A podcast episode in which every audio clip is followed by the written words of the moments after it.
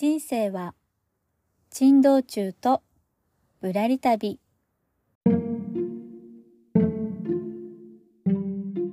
この番組は会社員ワーママが夢を実現するまでのあれこれをリアルタイムでお届けしている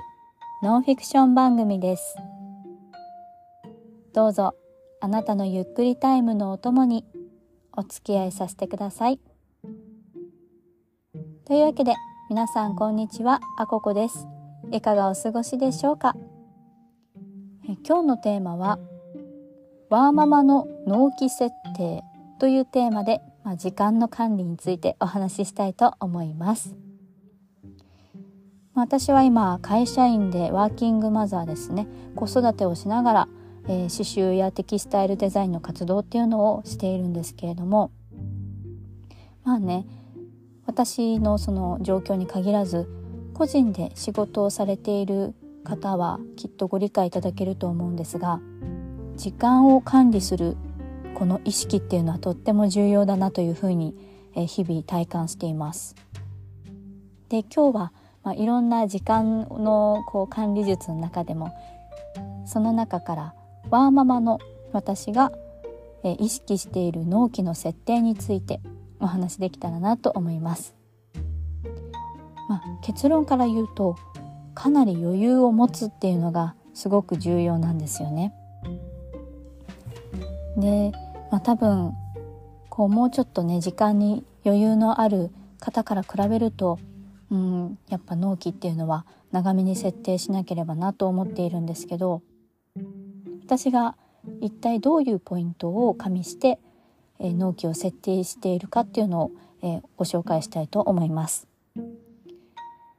えまず一つ目が私は夜に作業を主にしているので、まあ、その夜に起きていられる時間 で本当に本当に毎日のように夜必ず起きれるわけではなくって、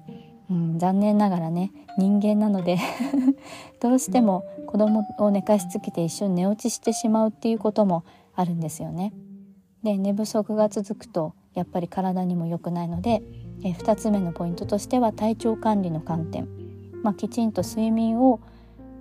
確保確保しつつできる時間っていうのをポイントとして見ています。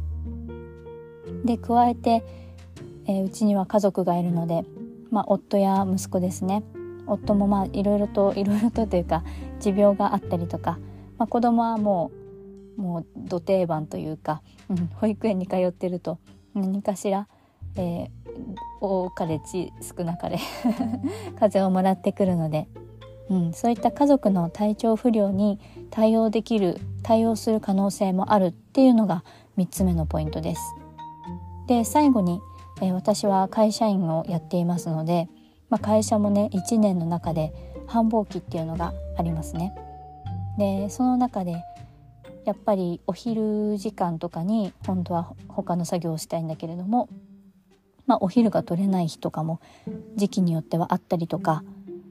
まあ、夜終わる時間も夕方ちょっと過ぎてしまったりとか、まあ、そういったこともあるので、まあ、そういったのをポイントにしています。という感じでねそうするとかなり余裕のあるスケジュールを組むことになるんでまあこれが逆にこうね、ま、待つのが嫌だっていうお客様ももちろんいらっしゃるので不利に働くこともあるかなとは思うんですけれども、まあ、こういうね制限された中で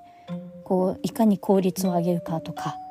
うん、こういう感じで時間をどういうふうに管理していくかっていう感覚が身につけられるようになったっていうのは、まあ、この状況にあるからこそなのかなというふうに思っています。まあ、ちょっと今日は短めなんですが、えー、ワーママの納期設定というテーマでお届けをしてみました、まあ、この音声もねあの長く撮れる人こうやって長く撮れない人あるので、まあ、そういった時間管理もうまくやりくりしていけたらいいなというふうに思っています。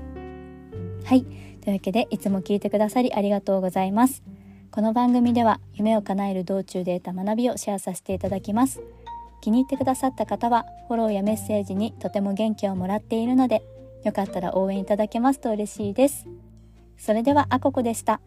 ではまた。